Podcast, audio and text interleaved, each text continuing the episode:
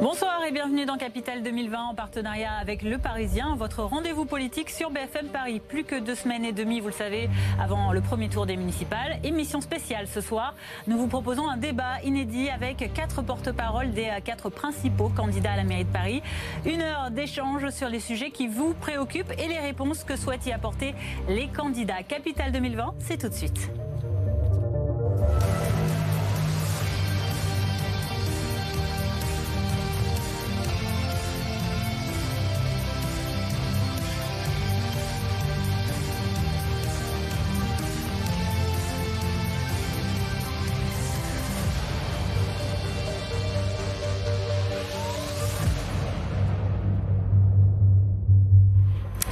Connaissez la règle, hein. vous pouvez réagir tout au long de l'émission sur les réseaux sociaux avec le hashtag BFM Paris. Cette émission, vous en avez l'habitude aussi, elle est présentée en partenariat avec Le Parisien, incarné ce soir par Marianne Guéraud. Bonsoir Marianne. Bonsoir Fanny. Ravi d'avoir à mes côtés euh, ce soir pour présenter euh, cette euh, émission, ce débat. On va présenter également nos invités ce soir autour de la table. À ma droite, Jean-Louis Missica. Vous êtes président de Paris en commun, la plateforme de soutien à la maire sortante et candidate à sa réélection, Anne Hidalgo. Vous êtes également adjoint à la mairie de Paris, chargé d'urbanisme. À côté de vous, une autre élue euh, de la mairie de Paris. Vous êtes Anne Souris, porte-parole de l'écologie pour Paris, euh, pour le candidat Europe Écologie Les Verts, David Béliard. Vous êtes tête de liste également dans le 13e arrondissement de Paris et actuellement donc adjointe à la mairie de Paris en charge notamment de la santé. Sur ma gauche ici, sur ce plateau, nous retrouvons Nelly Garnier. Bonsoir. Euh, directrice de campagne de la candidate Les Républicains Rachida Dati et tête de liste dans le 11e arrondissement. Et à côté de vous, Pierre-Yves Bournazel, porte-parole de Ensemble pour Paris auprès de la candidate La République En Marche et ancienne ministre de la Santé, Agnès Buzyn. Vous êtes par ailleurs euh, tête de liste, vous aussi, dans le 18e arrondissement de Paris. Vous êtes déjà élu. On vous avait reçu en octobre dernier. À l'époque, vous étiez candidat vous-même à la mairie de Paris et vous avez donc euh, rejoint, rallié l'équipe de Benjamin Griveaux en janvier dernier. Au programme ce jeudi, on va parler avec vous de trois thématiques qui préoccupent les Parisiennes et les Parisiens.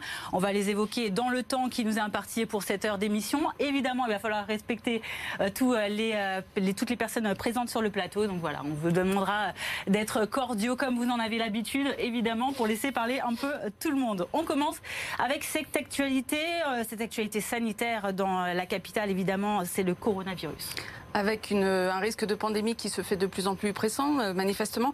Il y a eu 18 cas de déclarés en, France, 12 euh, personnes sont déjà guéries, 4 ont été hospitalisées et 2 euh, décès ont été comptabilisés à Paris, dont le dernier qui avait été pris en charge à la pitié salpêtrière. Est-ce que, est-ce que vous pensez qu'il va falloir reporter les élections municipales? On vous demande une réponse très brève, oui, non. Oh, bah, je crois qu'on n'en est pas là, et heureusement. Euh, a priori, euh, euh, il faut attendre de voir s'il y a pandémie hein, et, quelle est son, et quelle est son étendue. pour le moment, nous continuons notre campagne tout à fait normalement à cette exception près que Anne Hidalgo est maire de Paris, et d'ailleurs Anne Suiris est adjointe à la santé, et qu'elles ont des responsabilités en tant que maire euh, et, maire adjointe, et qu'elles euh, sont engagées euh, dans toutes les réunions de crise. Je pense que Anne pourra en dire plus que moi. Mais Anne, Hidalgo, par exemple, ce matin, a réuni la cellule de crise, a eu ensuite un rendez-vous avec le préfet de police et un autre rendez-vous avec le directeur de l'agence régionale de sécurité et avec le préfet de, et avec le préfet de région, et un, un dispositif de suivi euh, va être mis en place qui combinera euh, euh, à la fois l'Agence régionale de la santé, les, préfets et, la maire de Paris. C'est la gestion de, la crise sanitaire au stade, en tout cas, où elle est aujourd'hui à Paris. Anne Souillet, justement, est-ce que pour autant on doit prévoir peut-être d'annuler ces échéances municipales? Reportées mais vous savez, la, vigilance majeure qu'on doit avoir, c'est par rapport aux personnes fragiles. Et la question de fermer, de mettre euh, Paris sous cloche, euh, euh, le fait de fermer complètement tous les transports en commun, le fait d'annuler toutes, toutes les manifestations, tous les événements. Pour l'instant, d'abord, ça n'a pas lieu d'être. Mais en revanche, Paris a une responsabilité qui est vraiment de protéger et des les plus fragiles et de faire de la prévention, de faire de l'information et de la prévention. 90% d'une épidémie comme le coronavirus peut être évitée parce que on se lave au bon moment les mains, parce que les enfants, on va pouvoir aider à faire des dispositifs pour qu'ils puissent effectivement avoir l'hygiène suffisante, que ça soit dans les crèches, dans les PMI, dans les dans les écoles. C'est aussi ça ne nécessite pas euh, de, aussi dans les EHPAD. Mais vous voyez, certains événements et notamment c'est un autre sujet En réalité, c'est-à-dire que je trouve que c'est une diversion, moi, cette affaire-là. Voilà, c'est-à-dire faire dire on va tout annuler, on va mettre l'armée autour comme euh, l'a fait euh, l'Italie avec les 11 villes. Mais à quoi ça a amené la Chine de faire ça? Est-ce que vous avez vu que ça a arrêté quelque part le coronavirus? Pas du tout. Nelly Garnier, votre avis sur la question, sur le, report éventuel de... Aujourd'hui, euh, à ce stade, euh, on n'a pas des éléments qui justifieraient un report. Après, euh, comme on l'a vu en Italie, les choses peuvent aller très vite. Et donc, tout, voilà, on peut s'attendre à tout. En tout cas, nous, on n'en fait pas un sujet de polémique, que ce soit la maire de Paris euh, le gouvernement, on a confiance quand même dans les autorités publiques pour euh, faire front euh, face à ce risque de pandémie. Et donc, voilà, bien évidemment, on ne peut que leur faire confiance et ne pas créer de polémique inutile et suivre ça de près. Et si il s'avère que l'épidémie arrive dans Paris, eh bien, bien évidemment, on n'en fera pas non plus un sujet de polémique sur la situation politique et on prendra, si ça devait être reporté, on en prendra acte.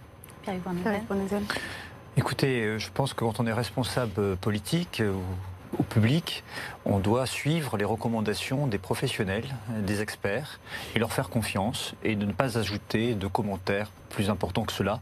On a besoin de sang-froid, et on a besoin que celles et ceux qui savent comment faire nous expliquent comment faire, et qu'on diffuse les informations pour que chacun ait le comportement le plus civique pour éviter la pandémie. Et à ce stade, nous n'avons aucun élément pour dire que les élections municipales devraient être reportées au moment où je vous parle, évidemment. Et pas question non plus, éventuellement, d'annuler des réunions publiques ou des meetings. Anne Hidalgo tenait le sien hier soir. Euh, pas question d'organiser, de, de, mettre euh, un terme à ces réunions publiques euh bah, Écoutez, ça, c'est le, le, préfet de police qui donnera des instructions. à partir de maintenant, le dispositif est mis en œuvre, le dispositif de pilotage où le préfet de police est en quelque sorte le, patron du dispositif global qui engage l'ensemble des, des, administrations et, et de la mairie de Paris. Et nous suivrons les instructions qui nous seront données. Il n'est pas question d'annuler des meetings si jamais on ne nous donne pas instruction de le faire, mais si on nous donne instruction de le faire, bien évidemment, on le fera. Alors il y a un grand événement justement aussi qui est sur le devant de la scène euh, en vue de cette euh, préparation. C'est dimanche le semi-marathon euh, de Paris qui va donc s'élancer normalement. La question se pose justement d'annuler ou pas cet événement en, conséquence de, Je pense que les choses doivent être gérées comme on l'a fait également sur la question de l'effectivité chinoise pour le premier de l'an, c'est-à-dire mhm, que ça doit d'abord être travaillé avec les organisateurs pour voir aussi dans quel état ils peuvent gérer cette question-là. Et à quelques jours à peine. Et puis, et puis aussi faire de la prévention autour, c'est-à-dire vérifier que à l'intérieur, euh, à la fois autour euh, de, la manifestation en question et puis parmi les coureurs, eh bien, il n'y ait pas de gens qui sont particulièrement fragiles. Parce que ça attire des dizaines de milliers de personnes venues de, pays euh, divers. prévenir. Et, et, ça, c'est évidemment. C'est-à-dire que si vous êtes fragile, si vous êtes enceinte, si vous avez des problèmes respiratoires, si vous êtes âgé, si vous avez un nourrisson à la maison, eh bien non, il ne faut pas aller au marathon de Paris. Voilà, c'est ça. Il y, a quand même Ces instructions, elles vont être données sur les panneaux de la ville euh, Oui, bien euh, sûr. L'ensemble du dispositif, euh, la maire de Paris a également réuni les, les maires d'arrondissement et, et l'ensemble de ces, de ces informations sont transmises aux directeurs d'école, aux directeurs de collège. Enfin bon, le, la, je dirais la machine a, a, a été mise en place et l'information l'information circule. Et cette information, pour le moment, c'est effectivement une information de prévention. Mm-hmm. Il n'y a pas de décision décision d'annulation. Maintenant, ça peut changer. Euh, oui, en fonction de l'évolution.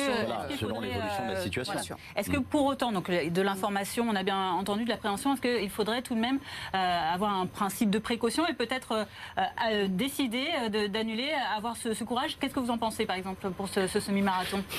Écoutez, on a des autorités sanitaires qui sont très compétentes en France, mm. et donc je pense que c'est pas voilà, c'est pas euh, ajouter de la polémique dans le débat en disant moi à titre personnel, je penserais que c'est aux autorités sanitaires euh, de le faire. Effectivement, euh, comme mère de famille, moi j'ai reçu les inscriptions, les mhm. instructions de la directrice d'école en matière de prévention.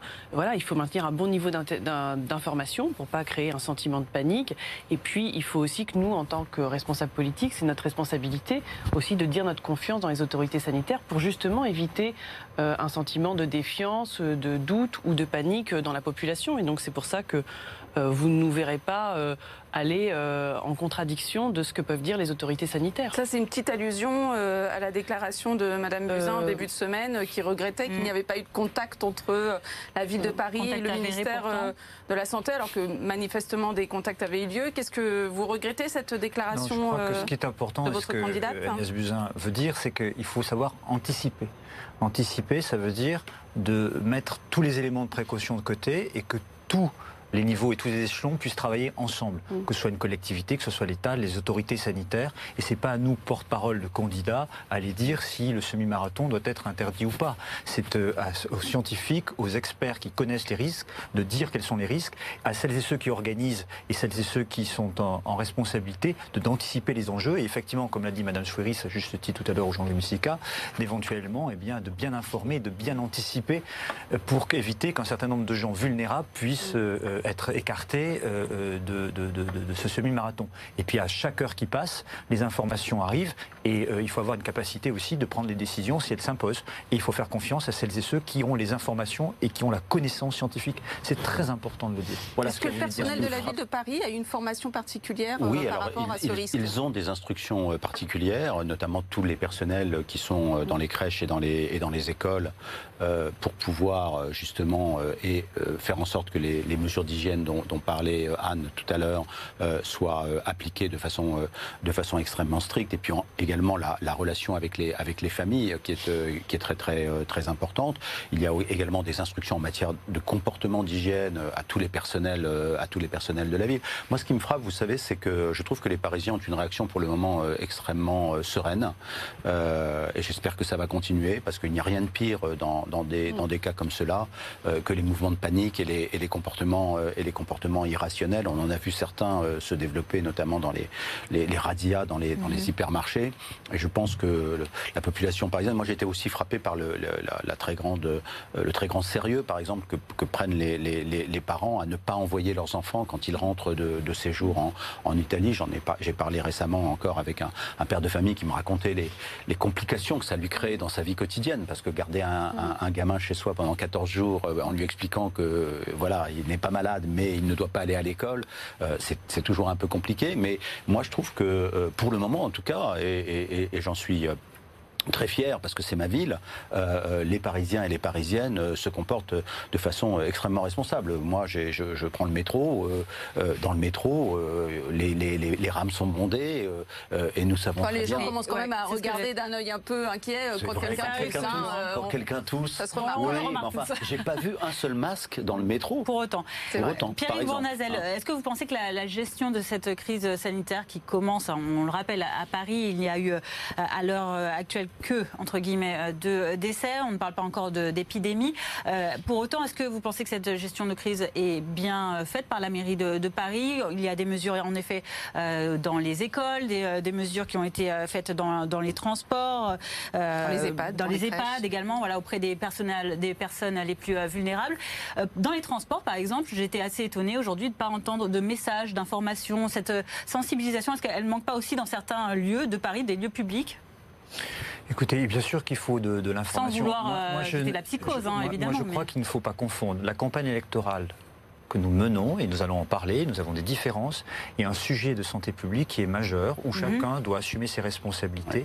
et à la place qui est la mienne, moi je ne suis pas un scientifique, je fais confiance aux experts, aux autorités sanitaires. Quelle est la place d'un maire dans ce, genre de, situation? Et, ils, expliquent ensuite aux collectivités et à l'ensemble des responsables euh, dans la société, euh, les enseignants, les responsables dans les EHPAD, ce qu'il faut faire. Et il faut être en mesure d'anticiper, d'informer et de prendre les décisions qui s'imposent au bon moment. C'est ça qui est important et donc il ne faut pas créer de psychose dans la société française et il faut rassurer car avoir du sang-froid, c'est aussi mieux gérer la crise et c'est important dans l'intérêt général de le dire aussi. Peut-être un mot là-dessus. Moi, je voudrais quand même sur la question quand même euh, du rôle du maire dans, dans cette situation-là, elle est essentielle. C'est celui qui est le plus près du terrain et c'est celui qui en fait est le lanceur d'alerte.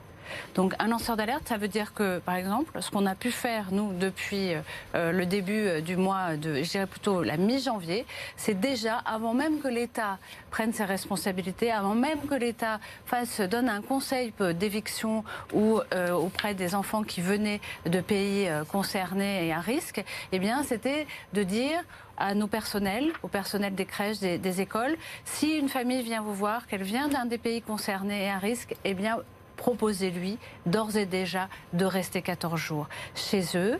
C'était très important. On l'a fait avant que l'Agence régionale de santé nous le demande. Ça n'était pas encore dans les fourches codines et dans, dans, l'idée de, de l'État. Je pense qu'on peut être un peu avant-gardiste. On peut aller plus loin pour avoir un vrai principe de précaution dans une ville comme Paris. C'est essentiel. C'est sûr que le, maire ou la maire de Paris, quel qu'il soit, a évidemment des réponses. La maire de Paris, mais je souhaite que ça reste une mère. oui, visiblement. De toute façon, vous avez toutes des candidates. Non, vous avez C'est vrai qu'on a un aussi dire Madame la maire. Voilà.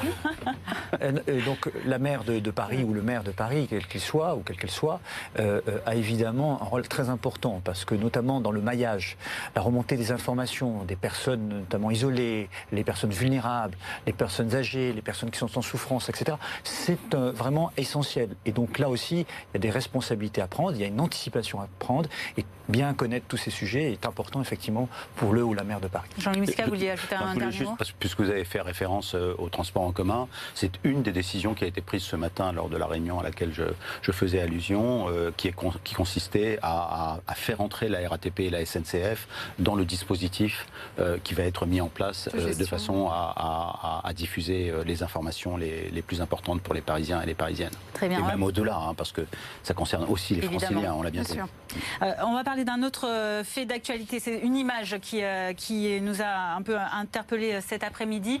on a appris le décès d'un homme. Tragiquement, en fait, il était en voiture sur le quai Branly. Une voiture écrasée, vous le voyez avec cette image, donc par un arbre tombé sur la voie. Ça s'est passé donc suite à une forte rafale de vent. Hein. Il y a eu plus de 130 mm. km/h dans ce secteur. au, sommet, au, sommet de la Tour Eiffel, 117 km/h à Montsouris. C'est du jamais vu depuis 10 ans dans la capitale, depuis euh, Xintia. On, voit cette image qui fait peur quand même hein, hein, aux Parisiens, il faut le dire. Est-ce que euh, comment, euh, quelle est votre réaction à ce, fait rarissime? Comment est-ce que, par exemple, eh bien, un maire d'une ville comme Paris fait face à ce genre de situation? Évidemment, une situation accidentelle, il faut le rappeler, mais due à cette situation météorologique exceptionnelle. D'abord, euh, je pense à, cette personne qui a été tuée et à, sa famille. C'est un accident absolument rarissime, vous l'avez dit, et, c'est vraiment euh, quelque chose de, tragique. Maintenant, euh, vous savez, on parle du dérèglement climatique, et ça fait partie du dérèglement climatique. ces, tempêtes, ces tempêtes de, vent et, de pluie sont de plus en plus fréquentes, les vents sont de plus en plus violents, et nous ne devons nous faire aucune illusion euh, ça, ne, ça ne va pas cesser. Et ça risque même de s'amplifier. Et donc nous sommes, euh, nous sommes face euh, à cette question. La, raison pour laquelle, aussi bien d'ailleurs ma voisine que, que, que, moi-même, ou, nos, candidats respectifs, mmh. insistent sur la question du climat dans, cette campagne, dans cette campagne électorale, c'est que la question du climat est devenue la question, avec un L majuscule, de toutes les grandes villes de la planète. Et la ville de Paris euh, n'échappe pas au dérèglement climatique, qu'il s'agisse des pics de chaleur, on a connu des, pointes à 43 degrés, mhm. qu'il s'agisse des inondations, on a connu deux inondations euh, en 2016 et 2018. Les deux précédentes étaient en, 1984, je vous cite les dates de mémoire, et en, et, en, 1920. Alors que là, on a eu deux, deux inondations de très grande importance en, deux ans. Et ne parlons pas justement de ces tempêtes euh, euh, et du froid et des vagues de froid que, nous, que nous connaissons. Et donc, cette question du climat, elle doit être au cœur de la réflexion et la, ce qu'on appelle la résilience de, de, la ville, sa capacité à surmonter le dérèglement climatique et bien sûr sa capacité à lutter contre le réchauffement climatique. Ça mhm. doit être au cœur de la campagne. On va justement en parler avec vous aussi, euh, Nelly Garnier. Ça s'est passé dans le 7e arrondissement de Paris. Euh, Rachid Dati est maire de cet arrondissement. Une situation donc, euh, qui touche ses administrés aussi, qui ont dû être choqués par, ce fait. Comment est-ce que la situation peut être gérée? Et puis justement sur la question de l'environnement, comment se positionne notre candidate?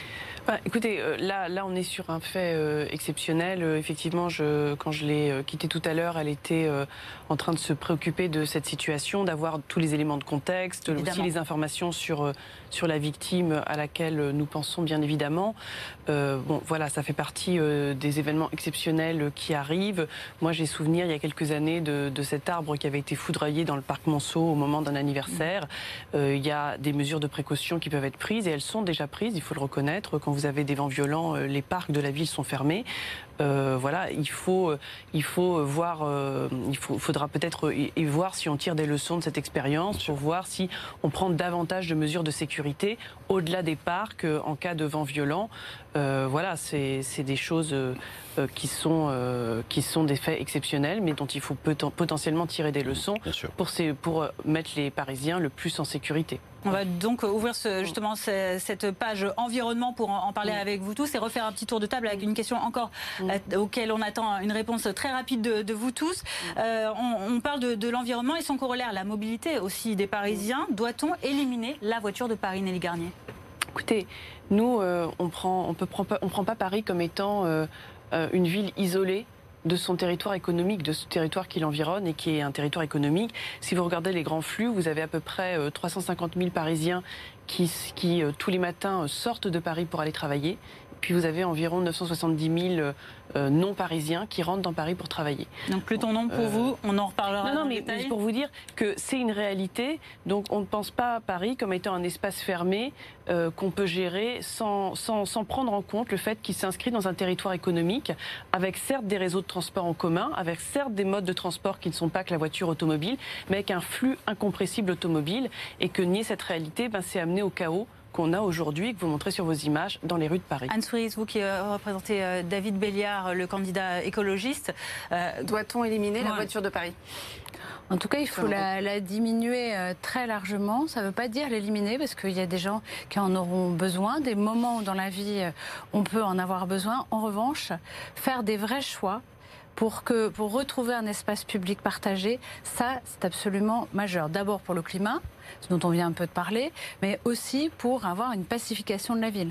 On a actuellement une situation qu'on a depuis très longtemps, mais qui s'est, je veux dire, empirée avec les trottinettes électriques, avec les nouveaux moyens de transport, dans une ville qui est quand même, euh, qui a un centre médiéval et qui a des petites rues. Donc là, il y a un choix qui doit être euh, un choix de cohérence. Pour l'instant, euh, il y a eu des choix qui étaient intéressants, plus de, plus de pistes cyclables, plus de lignes de bus, mais en revanche, pas de renouveau, de repartage de l'espace public. Ça, c'était, je pense, moi, le grand manque de la mandature, c'était de dire il faut de nouvelles règles, il faut faire des vrais choix, il faut un code de la rue, il faut faire en sorte que chacun y retrouve sa place. La Des choix, ça veut dire est-ce qu'il faut penser, par exemple, à interdire certains modes de, de, transport dont vous parlez, par exemple les trottinettes? Ça veut dire, ça veut dire. Alors moi personnellement, je suis complètement contre les trottinettes électriques. Je vous le dis tout de suite. Je pense que c'est complètement d'ailleurs contre-productif pour la santé des Parisiens en particulier des jeunes, mais de tout le monde, parce qu'on ne fait plus un seul effort physique, et que sur euh, toute cette question-là, il, y a aussi une réflexion à avoir. Que, mais là, le sujet n'était pas là. Le choix, c'est de dire, c'est de dire, il faut enlever toute une partie et peut-être même progressivement complètement le parking et le stationnement à l'extérieur euh, de, sur, les voies, comme ont pu le faire de grandes capitales mondiales. Et ça n'a pas arrêté complètement le flux de la voiture, mais ça a permis de retrouver de l'espace public, ça permet d'avoir des transports en commun qui sont beaucoup plus rapides, beaucoup plus fiables. Vous avez évoqué tous ces manques auprès de la maire euh, absolument, qui Absolument. Et surtout, et surtout, le fait d'avoir des espaces protégés qui permettent à toutes les familles de pouvoir circuler complètement en sécurité. Et ça, pour l'instant, c'est aussi, euh, un problème, aussi le problème que pose la voiture. C'est en fait, c'est un problème de caste. Ça empêche toute une partie de la population d'accéder à l'espace public. Pierre-Yves Pierre est-ce qu'on doit éliminer la voiture de Paris? J'aime pas le terme éliminer. Euh, d'abord parce que ça mélange beaucoup de, de sujets. Il y a la voiture qui pollue. Celle-là, il faut la sortir évidemment de Paris. D'ailleurs, il faut la sortir de notre modèle de production. la déplacer chez les autres. Il faut la sortir de notre modèle de, production. C'est quand même un, enjeu fondamental. Et ensuite, il faut moins de voitures, évidemment, à Paris, parce que Paris est une ville trop polluée, une ville trop stressante et une ville trop bruyante. Et donc, il faut diminuer la voiture. Et pour la diminuer, il faut trouver des solutions. Et c'est là qu'il faut travailler sur un projet. Comment on trouve des solutions alternatives? D'abord pour les franciliens qui n'ont pas d'autre choix que de prendre leur voiture en partant de chez eux parce qu'ils n'ont pas de transport en commun. Comment on leur permet d'arriver à une gare ou à une intersection importante où ils peuvent prendre les transports en commun et finir leur trajet pour aller à Paris jusqu'en transport en commun? Ça me paraît une alternative intéressante. Comment on renforce nos transports en commun? Quels sont les investissements qu'on peut faire sur leur accessibilité, sur les nouveaux équipements, comment on réfléchit à une nouvelle méthode de travail, c'est-à-dire à un plan métropolitain euh, sur lequel on peut travailler avec les communes, on peut travailler avec les différents partenaires, avec la région, etc., pour faire en sorte que ça soit coordonné. Et puis après, on viendra tout à l'heure à l'espace public, qui est un autre enjeu. Mhm. Comment on désature notre espace public, comment on protège davantage le piéton, qui est le plus vulnérable sur notre espace public, et comment on fait en sorte de redonner aux Parisiennes et aux Parisiens le goût de leur ville et, le goût de se déplacer librement dans, dans, les différents quartiers. Mais les, les, flux auto ont, baissé de 20% sous la mandature d'Anne Hidalgo. Est-ce que si elle est élue euh, en mars 2020, elle souhaite aller encore plus loin dans la réduction des flux automobiles? Oui, bien sûr, il faut diminuer le nombre de véhicules euh, qui circulent dans Paris et bien sûr, il faut faire en sorte que ces, véhicules ne soient pas polluants. Et je crois qu'il y a une manière très simple de le faire, c'est de lutter contre l'autosolisme. Vous savez qu'aujourd'hui, le, drame euh, des encombrements et des bouchons euh, à l'échelle de l'île de France, c'est qu'il n'y a qu'une seule personne par véhicule. Mmh. Et on a fait des calculs euh, très sérieux qui montrent que s'il y avait en moyenne 1,7 personnes par véhicule, eh bien, euh, il n'y aurait plus euh, de bouchons euh, dans toute, toute l'île de France. Donc, ça veut dire le covoiturage, ça veut dire l'autopartage, et donc ça veut dire un autre modèle d'organisation des déplacements et de la mobilité, ce qu'on appelle la mobilité comme service, c'est-à-dire que chaque Parisien et chaque Francilien est à sa disposition une gamme de services de mobilité qui lui permettent de choisir celle qui lui convient le mieux et celle qui est la moins polluante. Le moins bien sûr, et, le plus respectueux de l'environnement. Et, une dernière idée, il ne s'agit pas d'empêcher euh, les, gens de sortir de Paris ou de rentrer dans Paris. Il s'agit simplement de lutter contre la pollution. Aujourd'hui, vous avez euh, plus de 100 000 Parisiens, et si jamais on compte euh, ceux qui sont de l'autre côté du périphérique, près de 200 000 grands Parisiens qui souffrent de la pollution du boulevard périphérique, qui souffrent du bruit euh, du boulevard périphérique et il n'est pas acceptable de rester dans cette situation-là. Donc il faut aller de l'avant et surtout, surtout ne pas revenir en arrière, ce qui est malheureusement, je crois, euh, ce que nous propose euh, deux candidats. Il ne fallait pas revenir en arrière avec Anne on l'a entendu hier. Oui, oui. on parle de péage, voilà, le, péage urbain. le péage urbain, c'est une idée qui n'a pas lieu d'être selon vous à Paris? Bah, Peut-être du côté de Madame Hidalgo qui nous a habitués à des politiques de gauche antisociales, donc qui s'attaquent aux catégories les plus modestes, mais nous, euh, nous, on considère qu'on ne fait pas une double peine, c'est-à-dire les gens qui ont dû quitter Paris, souvent pour des questions euh, parce qu'ils n'arrivaient plus à se loger financièrement dans Paris, on va pas et qui continuent de travailler dans Paris, on ne va pas leur imposer la double peine de devoir payer maintenant pour avoir accès à Paris. Après, pour revenir sur ce qui a été dit sur le périphérique, nous, ce qu'on reproche principalement à Anne Hidalgo, c'est d'avancer par dogmatisme. Alors, euh, on ne va pas vous dire que nous, on aime la pollution, personne ne souhaite, euh, enfin, je veux dire, on est tous parents, on n'a pas envie d'avoir, euh, de compromettre l'avenir de nos enfants. Je dirais, c'est un des. Mais il faut agir en conséquence sur Non, mais je dirais, c'est une des réactions les plus fondamentales de n'importe quel parent. Après, vous avez une réalité, c'est-à-dire que quand vous avancez dans le déni, bah, qu'est-ce que vous faites? Vous créez le chaos. Moi, je, veux dire, le, périphérique. Donc nous, nous, on a annoncé un schéma global de mobilité mhm. pour dire, euh, on prend la réalité des faits. Quels sont les flux aujourd'hui à l'échelle de l'Île-de-France? Quels sont les flux incompressibles? Est-ce que qu'est-ce qu'on peut Parce que j'entends aussi tous les discours sur le transport public. Alors on va nous dire non mais la solution c'est de développer les lignes, mais on l'a vu avec le Grand Paris Express ça coûte extrêmement cher. Et, puis ça met des années de, ce, plan ça met des années. Donc euh, l'idée de j'engorge tout, je, paralyse ma ville, je crée du chaos permanent, je crée de la pollution sonore parce que vous avez euh, certains axes où on nous a dit. Et donc quelle est la, solution Quelle est où on nous a dit, vous savez, nous le silence, on ne sait même plus ce que c'est. Et puis je vais vous dire, Madame, Paris n'est pas un centre médiéval. C'est pas un centre médiéval qu'on a pas qu'on a mis en paralysie. En fait, c'est de l'osmanien. Vous voyez, c'est des grandes artères vous avez commencé à évoquer une solution de votre candidat Donc nous, on propose un schéma global globale de mobilité qui prenne en, qui prenne en compte les flux à l'échelle de l'île de France, parce que vous avez des gens qui rentrent dans Paris et qui sont euh, les gens qui viennent rendre service aux Parisiens. Ce sont nos boulangers, ce sont des infirmiers, ce sont des chefs d'entreprise, ce sont des salariés, ce sont des gens qui font vivre Paris. On prend en compte ces flux et on maintient effectivement. Cette étude, elle a déjà été faite. Oui. Ah bah, je vais vous envoyer, je vais vous envoyer les routes, les routes du futur du Grand Paris. Ça fonctionne hein, tellement bien. Ça fonctionne tellement bien que Paris est une ville fluide, que c'est agréable, que ce n'est pas le chaos, que, la, trottinette est dans son couloir, que le piéton est, sécurisé, qu'il n'y a pas d'accident. Non, non, je vais finir. Ah et puis moi, je vais revenir sur la question du périphérique, parce que vous ne pouvez pas nous dire que euh, vous voulez de la fluidité et que ça fonctionne, et remettre en cause la fonction du périphérique dans sa fonction de drainage de flux. Parce que moi, je vais vous dire, moi, nous, effectivement, nous, on travaille aussi un autre schéma de mobilité qui n'est pas le même que le vôtre, ah, et on a vu. consiste en quoi Ça, ça consiste à mettre un petit peu plus de voitures, vous voyez. Non, on. Notre, notre, non, notre, notre schéma de mobilité, il consiste à remettre de la fluidité. Et par exemple, si vous voulez mm. remettre de la fluidité, vous maintenez, en tout cas, il y a une chose qui est sûre, c'est que vous maintenez le périphérique dans sa fonction de drainage de flux. Toujours Parce que du même. les experts mobilité, ils vont vous le dire. Mais en fait, il faut maintenir le fleuve dans son lit. Mais c'est faux. Si, attendez, si vous limitez la circulation sur le périphérique, le fleuve déborde sur la ville, et donc c'est la ville qui va être totalement paralysée. Mais vous ne nous dites pas. Mais madame, Monsieur Missika, dites-moi juste. Non, non, cher Jean-Louis, dites-moi juste. Enfin, je veux dire, euh, je vais vous dire, je vais vous envoyer un document qui s'appelle Les routes du futur du Grand ah Paris. Et alors, est-ce que c'est fluide dans Paris Mais, écoutez, est-ce que la circulation mais les encombrements dans Paris, vous avez, vous avez des textes, vous avez des textes qui, qui, datent du 19e ou du 18e siècle avant même. Avant même. On a Vous avez beaucoup parlé et vous m'avez empêché de vous répondre. sur le coronavirus. Non, non, chacun a la parole sur chaque question. Écoutez, on a un bon exemple du débat qui a eu pendant très longtemps au Conseil de Paris entre ceux qui euh, défendent la voiture et ceux qui disent regardez, ils sont dangereux et défendent la voiture et, la pollution. Moi, je crois qu'il faut changer de méthode. Parce que si on veut moins de voitures, moins de pollution, moins de bruit, moins de stress, il faut travailler avec ses partenaires. Et c'est la clé de tout. Anticiper les enjeux. Porter une vision nouvelle de la ville écologique dans laquelle on respire. Vous dites changer les méthodes par rapport à la mandature actuelle Oui, par rapport à la mandature actuelle. Car Madame Hidalgo, maire sortante, elle a parfois de bonnes idées, de bonnes intuitions il ne faut pas être sectaire. Parfois, elle en a aussi de mauvaises. Lesquelles, par exemple? On reviendra.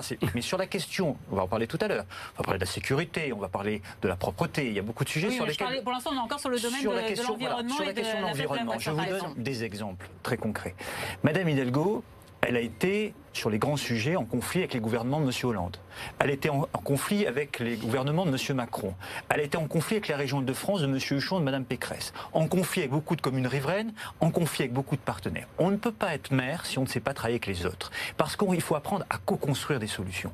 Et sur la question des déplacements, il faut travailler avec les autres. Avec la région sur les transports en commun, sur un plan de circulation métropolitain avec les autres communes pour que chacun fasse pas ce qu'il veut dans son coin. Ça, ça me paraît un changement très important.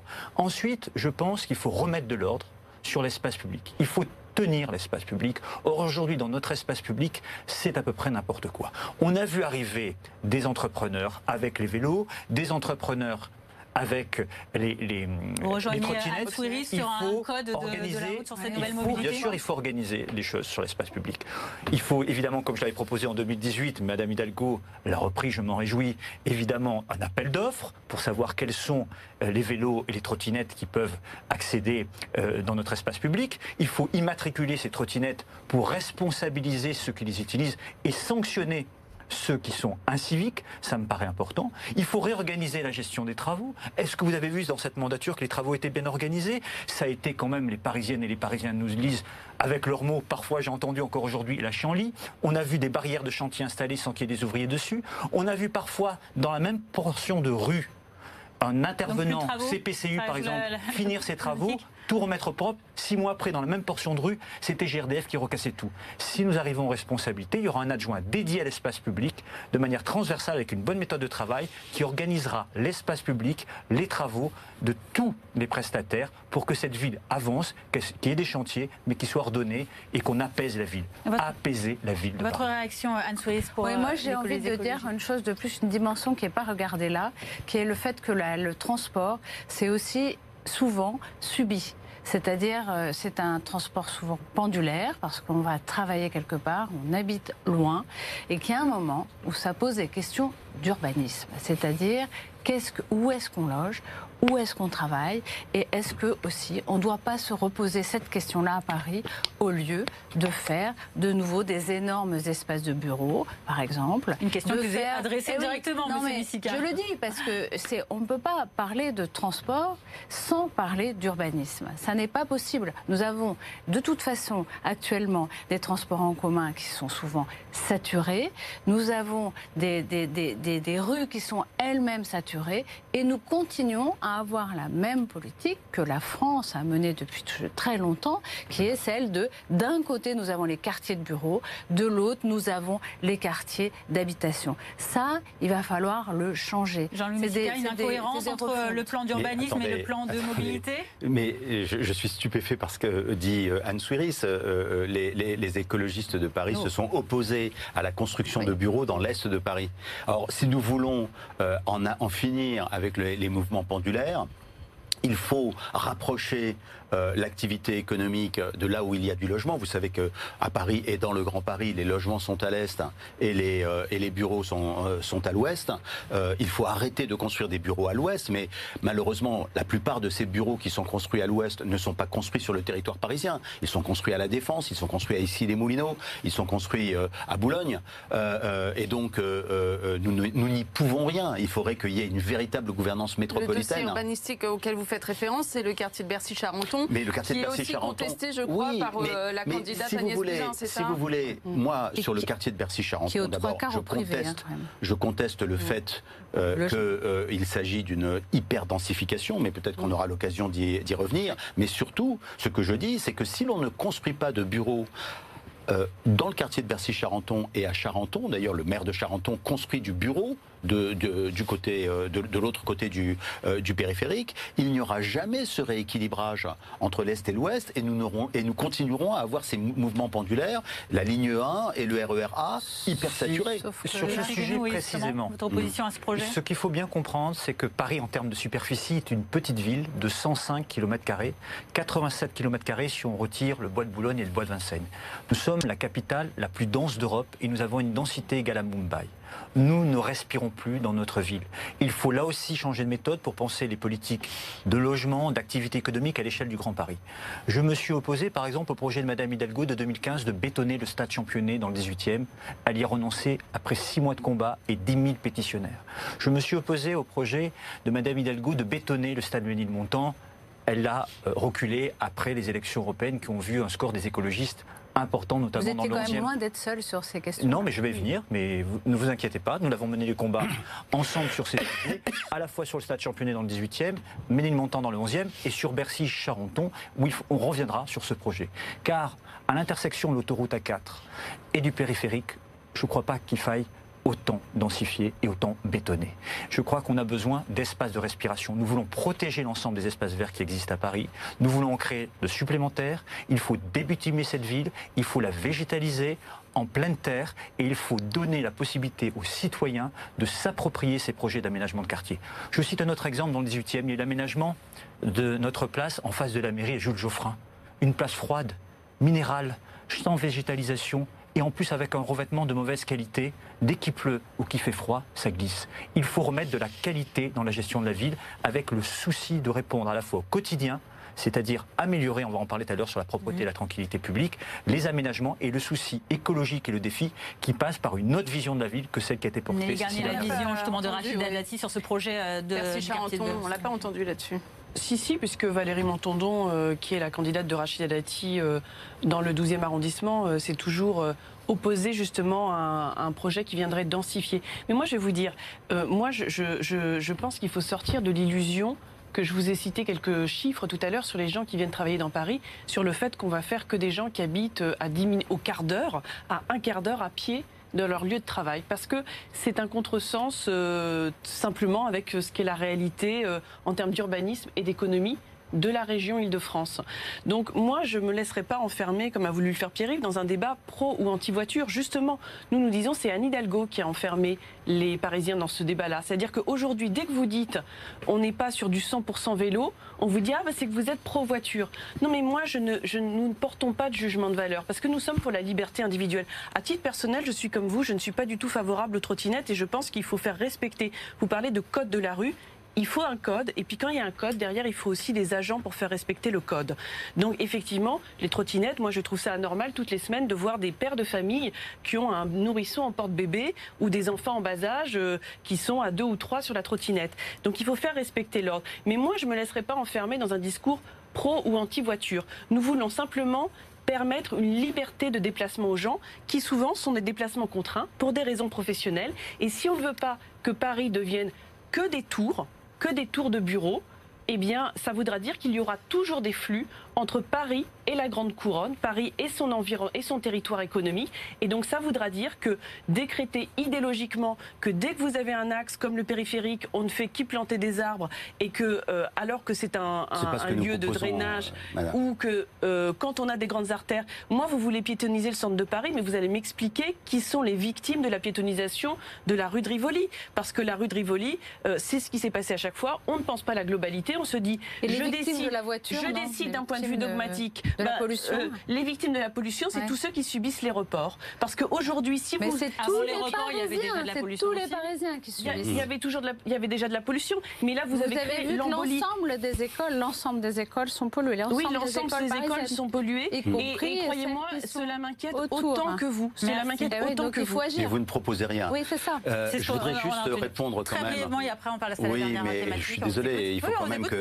Euh, ce que ce que dit euh, Pierre-Yves Bournazel est à la fois démagogique et incohérent. Ah bon? C'est incohérent, c'est incohérent parce que euh, euh, il n'est pas possible d'en finir avec les mouvements pendulaires euh, euh, entre, entre l'Est et l'Ouest, hein, si jamais nous ne sommes pas capables de créer de l'activité économique à, à, à l'Est de Paris.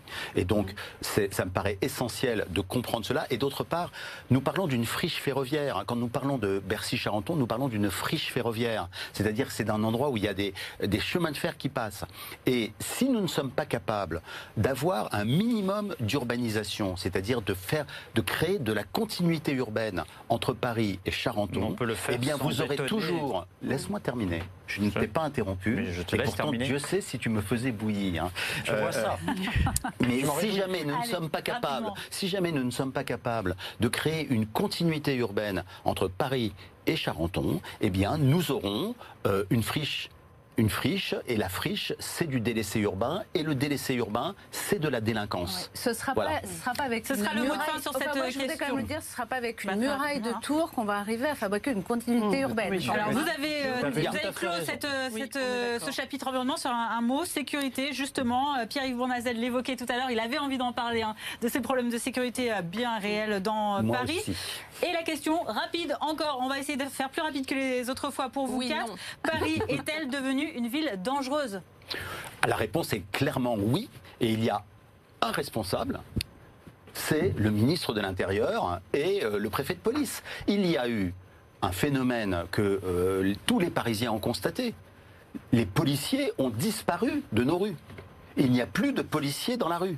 Et pourquoi est-ce qu'il n'y a D'ailleurs, la Cour des comptes l'a acté, hein, c'est 2,9% le temps que passent les policiers nationaux, les policiers qui dépendent euh, euh, du préfet de police et du ministère de l'Intérieur euh, dans les rues de, Paris. Ce qui se passe est un véritable scandale et que l'on puisse reprocher à Anne Hidalgo, qui n'est pas en responsabilité de la lutte contre la délinquance. La lutte contre la délinquance dans ce pays qu'est la France est clairement entre les mains du gouvernement, c'est-à-dire du gouvernement auquel appartenait. Non, non, je voudrais juste terminer en, quelques mots, puisque nous parlons tout à l'heure, on parlait du 18e arrondissement de Paris. Vous savez combien euh, euh, les, policiers du commissariat du 18e arrondissement de Paris disposent de véhicules pour faire des rondes de nuit? Deux véhicules. Deux véhicules pour un arrondissement de 200 000, euh, de 200 000 personnes où vous avez la colline du Crac, Barbès, la place de Clichy et quelques autres endroits du même ordre. Il y a eu une décision qui a été prise par le gouvernement de faire en sorte, de faire en sorte que les policiers soient utilisés pour le maintien de l'ordre, pour la sécurisation des bâtiments publics.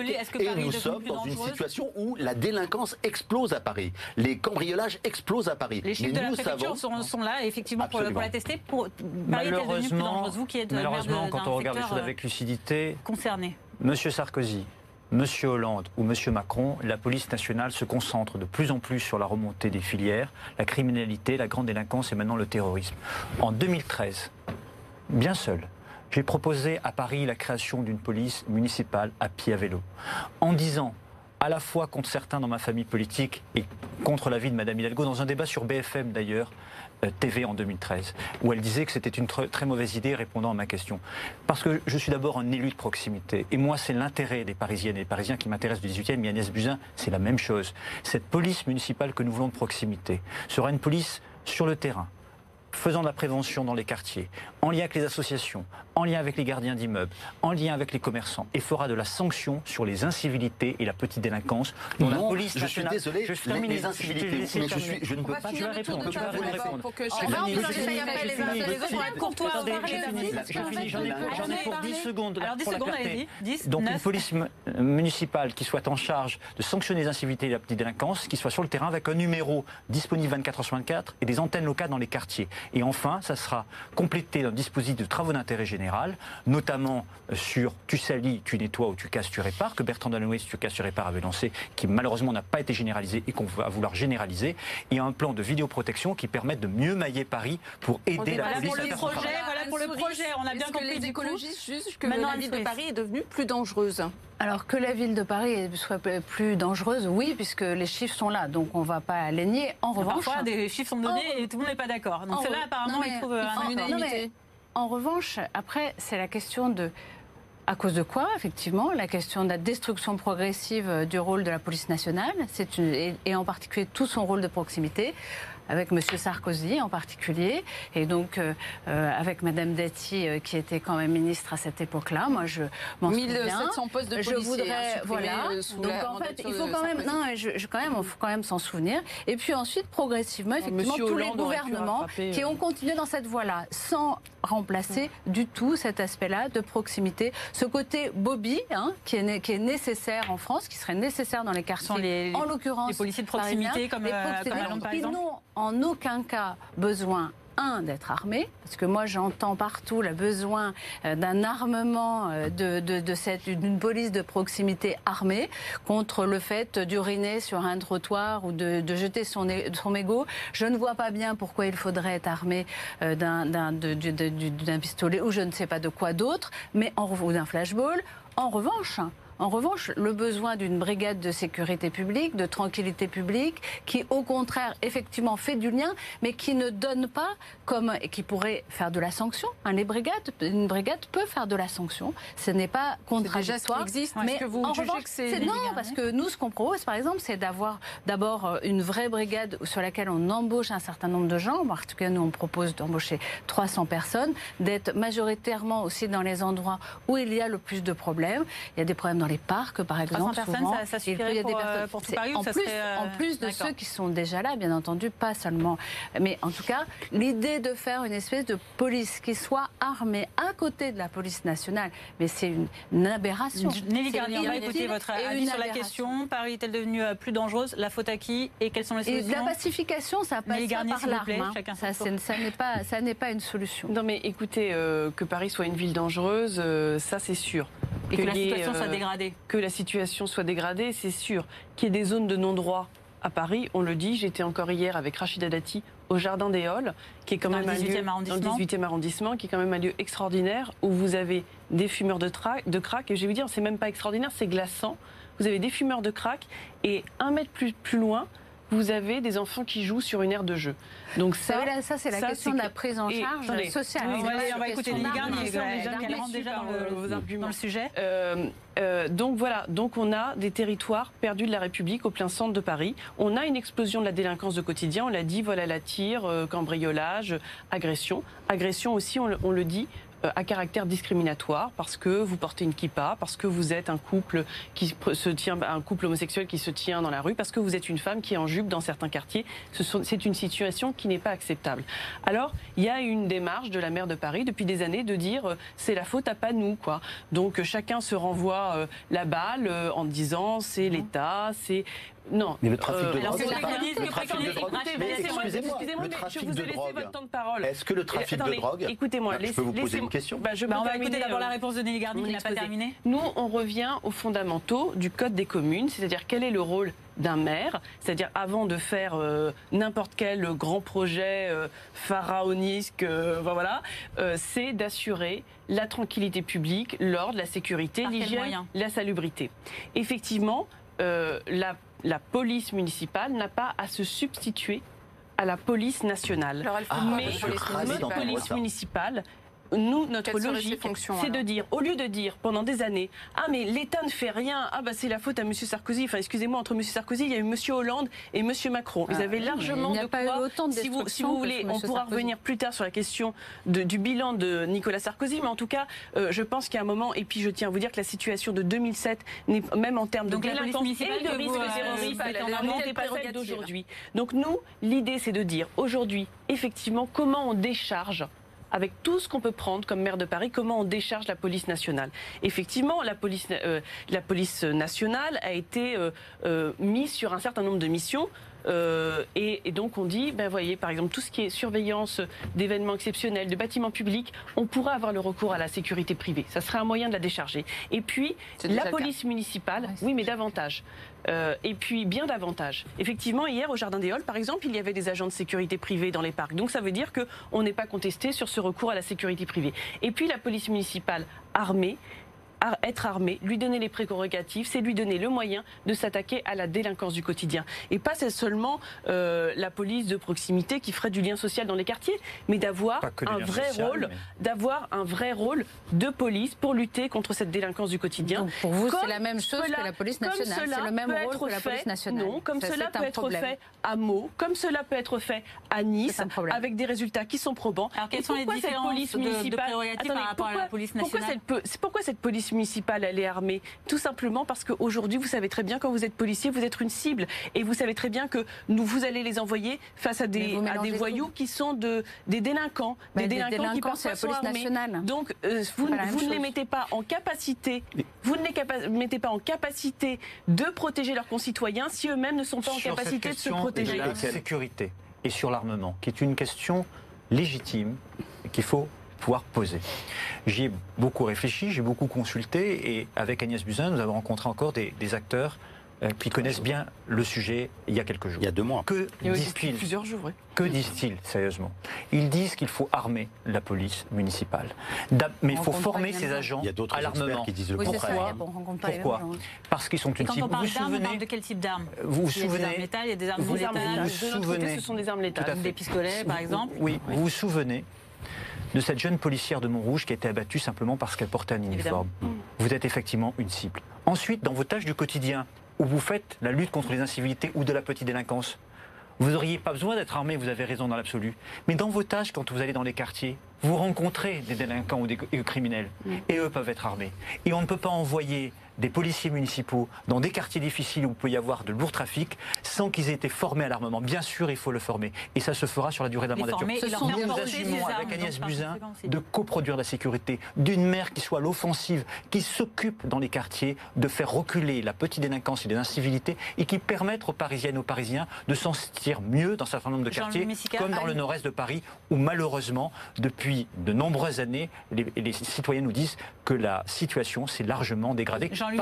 On voudrait vous entendre pour Anne Hidalgo qui a changé d'avis, on le sait tous, sur sa position sur la, elle, assume complètement. Euh, elle assume aujourd'hui, Pourquoi ne pas avoir fait, euh, lors de la, euh, du, vote de la loi sur le changement du statut de Paris, profiter de cette occasion-là justement pour la créer, cette police municipale Mais c'est ce que nous avons fait, simplement il y avait encore une toute petite chose à changer et il se trouve, d'ailleurs pas, pas vous, me semble-t-il, vous avez bien voté, mais, mais des, des, gens qui voulaient faire de la petite politique politicienne à la République en marche ont, ont trouvé intelligent gens de nous faire perdre six mois pour créer, pour faire voter cet amendement qui permettait Vous en avez de fait créer six ans, hein, oui, de votre oui, côté. Donc, Je voudrais juste Donc Anne. Hidalgo, elle n'est pas favorable à l'armement. hein, Elle est euh, contre l'armement, elle est contre les armes létales. Les, les armes létales, c'est les armes qui peuvent tuer. Euh, Ça ne veut pas dire que les policiers municipaux ne vont pas être armés. Donc Simplement, pour- la, question, pourquoi, euh, la question est de savoir de quelles armes euh, ils seront dotés. Et, et c'est vrai que la, la frontière qu'il y a, d'ailleurs elle est très claire Mhm. ici, entre eux et nous, euh, c'est que nous ne sommes pas favorables à ce qu'ils aient des